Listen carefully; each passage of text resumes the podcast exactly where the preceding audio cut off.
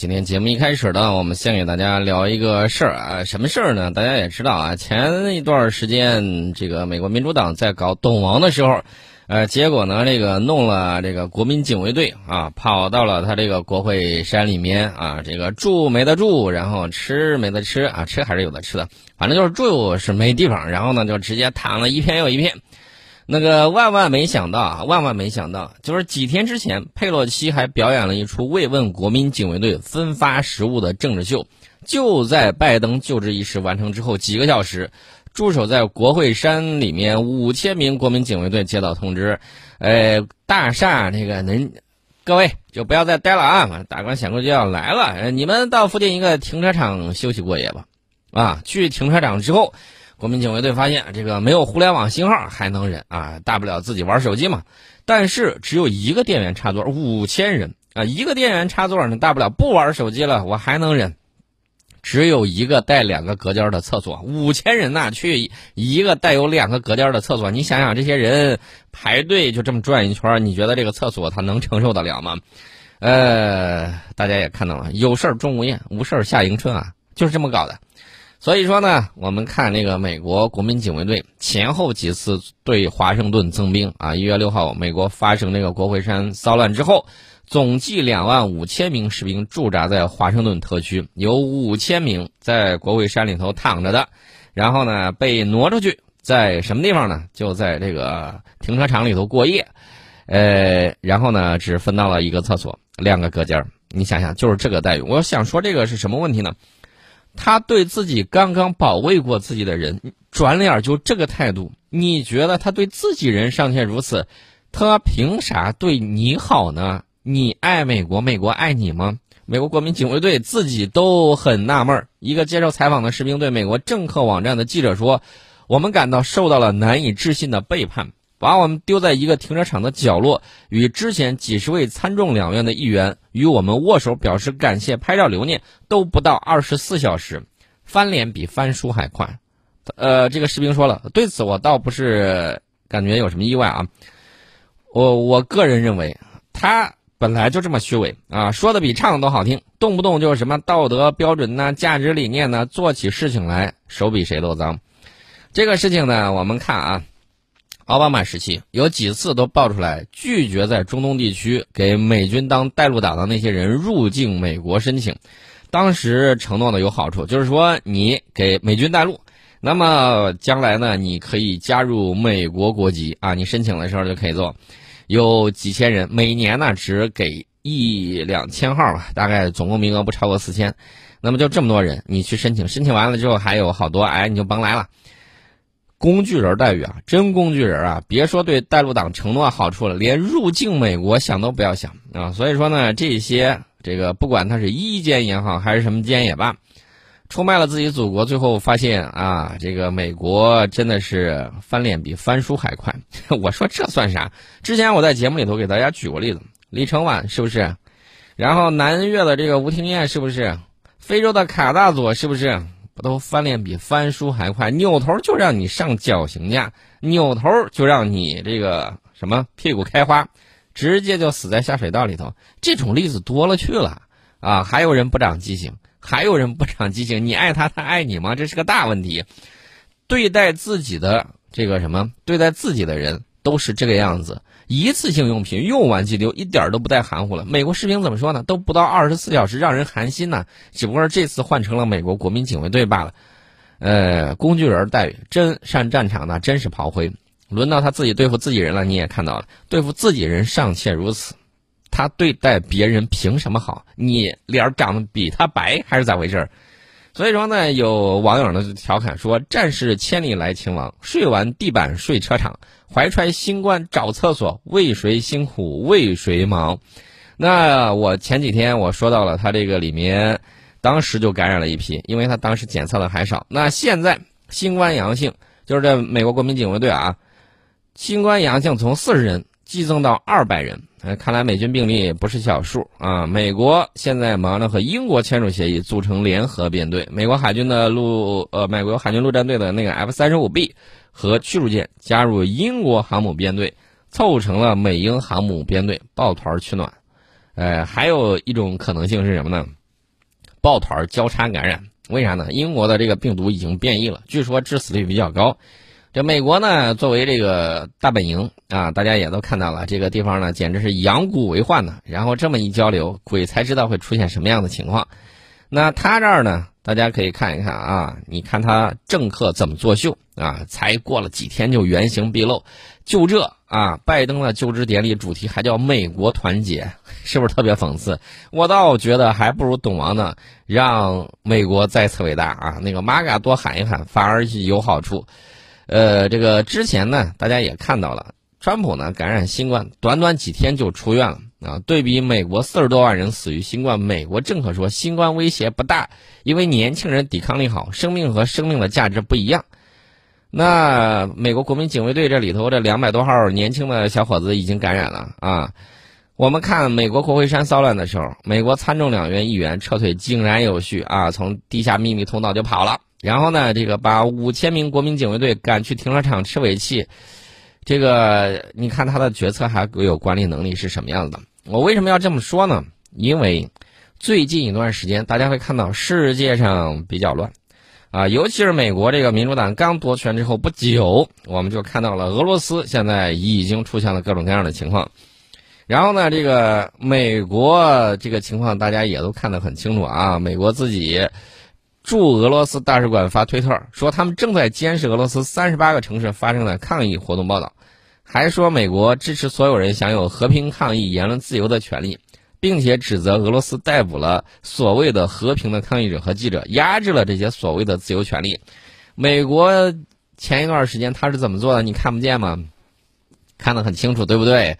所以说呢，这个美国驻俄罗斯大使啊，美国政府很快哦，这个就发推了，然后呢就指挥了，然后各种情况。那我想想问一个问题，这是怎么着个意思啊？民主党的上来之后，打算继续啊对抗俄罗斯，还是怎么着？这是个大问题啊。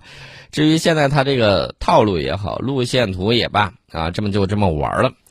大家也看到了，这个世界并不太平，没有什么就是天然它就怎么着的。另外，我再提一下，这个福奇博士啊，这个现在是一脸摆脱这个川普政府的轻松模样。他怕是忘了自己在疫情初期也在电视上讲过“口罩防疫没用”这句话吧？现在怎么又改了呢？疫情初期，美国用我们啊，这个怎么说呢？拼死抗疫。争取到的几个月的时间就这么白白被他们浪费过去。他们在干什么？讨论要不要戴口罩。直到今天，我们依然能看到郭杰瑞在这个美国纽约街头采访的时候，你能看到什么呢？能看到有一票人戴口罩，还有一票人不戴口罩。有一个接受采访的，有一个美国小伙就说了啊，这个我们家已经有五个亲戚朋友死于新冠，五个，这不是小数字啊。然后他就很生气，说现在居然还有一帮子人。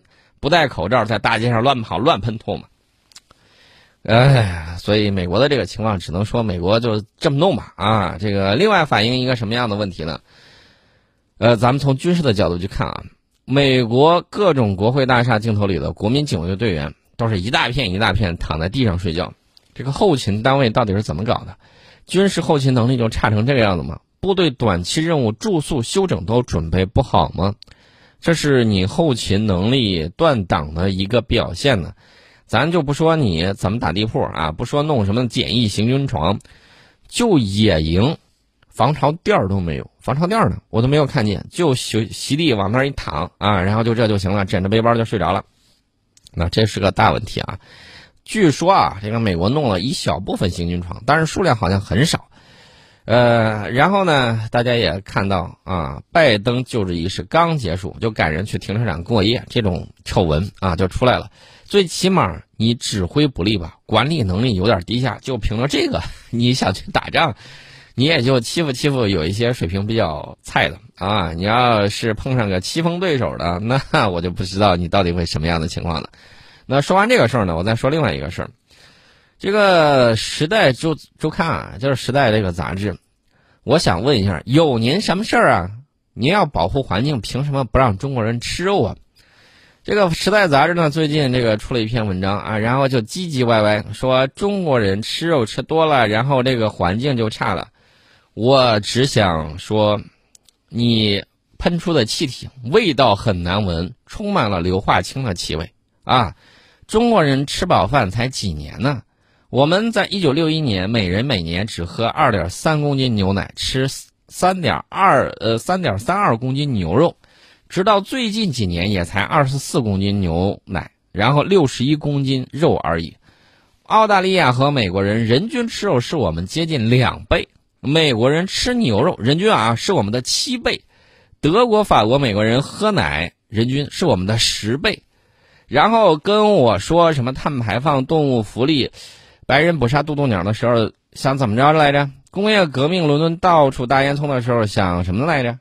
啊，好好的牛奶往河里头倒的时候，而且加了这个药不让那个穷人喝的时候，你想什么来着？人不在楼里头还通宵开空调点灯的时候，你想干什么？啊，明明可以晒太阳解决这个晾衣服的问题，你非要开这个大功率的这种。加热器，然后把它给用烘干机把它给烘干。你想什么来着？现在为了推销你们既不好吃还死贵的这个植物肉，就开始说我们限制你市场了啊！我觉得你的脑子是不是被驴踢过呀？欠世界血债的是你们，该还债的也是你们，啊！爬墙头指责邻居不肯改变世界之前，先把自己的屁股擦干净再说。中国人还有全世界其他地方的人，跟你们一样也是人。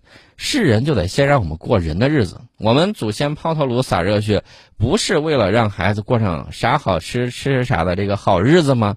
不就是为了这个吗？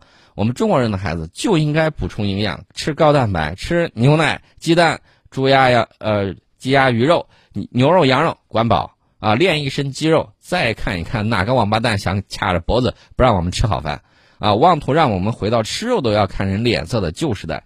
我们可以看一下民国时期，你看看那些老照片，人人面有菜色啊。这个时候他们讥讽我们是东亚病夫。那现在呢，我们过了两天好日子，刚开始吃肉就不想让我们吃肉。你知道不知道？我啊，他们有一些下水他们不吃，头他们不吃，蹄子他们不吃，然后鸡爪子他们也不吃。这些我们都充分利用起来啊。那我想问一下，你浪费了那么多，你好意思吗？我们不光要吃，而且要吃的健康，吃的这个给力。如果再有人想让我们回到吃肉都要看人脸色的旧时代，就让他们尝一尝我们沙波大的拳头。问你见过没有啊？就让你好好尝一尝。所以呢，现在大家也看到了，明白人越来越多，可选择对他们打环保牌、做善意的解释的人仍然不少。大家都是聪明人，可能对这个问题缺少长时间段、更宽阔的这个视角的研究。美国食物浪费有多严重啊？或者说美式生活浪费，这个碳排放有多高？我相信去过美国或者在美国乃至澳洲、欧盟国家生活的人都有同感。我们还是拿数字说话。英国《每日邮报》援引联合国粮农组织的数据，在发达国家浪费的粮食相当于六千八百亿美元，发展中国家这一数字不到一半，不到它的一半。欧洲和北美每年人均浪费粮食食物是九十五到一百一十五千克，即二百零九到二百五十四磅。这些被浪费的粮食本来可以多养活数亿人口。具体到美国，每年浪费食物一千三百三十亿磅，折合六千万吨，价值一千六百一十亿美元。看到没有？他在批评我们中国人对肉有渴求之前，对于培育高产量的水稻发展畜牧业有微词之前，先好好管一下自己。美国白人的饮食和方式是最不环保的。他对比黑人、拉丁裔美国人对气候变化的影响都更大。白人饮食耗费的水相对最多，排放的温室气体也最多。仅牛牛奶一项，我跟我们刚才说了。这个白人就比黑人对环境的影响大百分之三十五以上。当然了，他比着东亚的人更不环保，生活方式更不可持续。美国人均碳排放是中国人的两到三倍，白人人均更高。那么大家再回想一下前几年的时候，有一些这个所谓的记者啊，晕头巴脑的，然后呢就故意搞一些什么介入环境问题对我们发难。那这个问题呢，恰恰我在看。这个这个叫什么？这本书叫《论意识操纵》这本书的时候，这是俄罗斯科学院院士写的。他怎么讲呢？就是俄罗斯，我惊奇的发现，苏联在解体之前也有那么一波人，啊，一方面说里海的这个，呃，这个叫什么，就是我们使用的这种天然气层可能有上升的危险，环保为借口，然后还莫名其妙的出现了说化肥用的太多不好。但是呢，这个俄罗斯科学院士后来总结了一下，在当年，也就是一九八七年的时候，苏联使用的这个化肥数啊，甚至赶不上我们。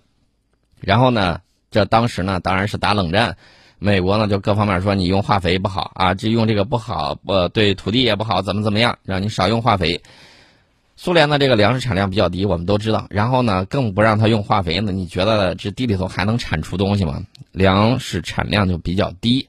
然后呢，由于一些问题，他们系统性的把他们的肉蛋禽奶的供应，因为他们是用集体农庄，把这个供应链给中断了，导致了他们更加雪上加霜。所以说呢，你会看到啊，包括俄罗斯这两天，你看到有一些抗议人群上去了之后，啊，然后呢，美国大使馆提前一天就公布了这个路线，警告自己的公民不要往那儿去。然后在这个俄罗斯，居然有那种牛头人啊，牛头人，大家还印象很深刻吧？在美国国会山那个牛头人，不好意思，已经被逮了啊。这个牛头人的形象，而且脸上刷着是美国国旗，打的也是美国国旗，在这儿上蹿下跳，在莫斯科。那除了这一个牛头人之外，还有其他牛头人，也也是脸上刷着俄罗斯国旗，然后打着俄罗斯国旗的这个样子，也是牛头装扮。你要说这个里头没有组织、没有预谋，啊，这个明眼人都看得出来，说民主党现在太懒了，剧本都懒得改了，包括什么经典的女性在前面啊，冲着这个防暴警察下跪的，然后这种东西我们在叙利亚、在中东地区、在其他地方我们见的太多了，能不能换点新花样啊？甚至在我们的香港也有这样的情况出现啊，这个大家记忆犹新。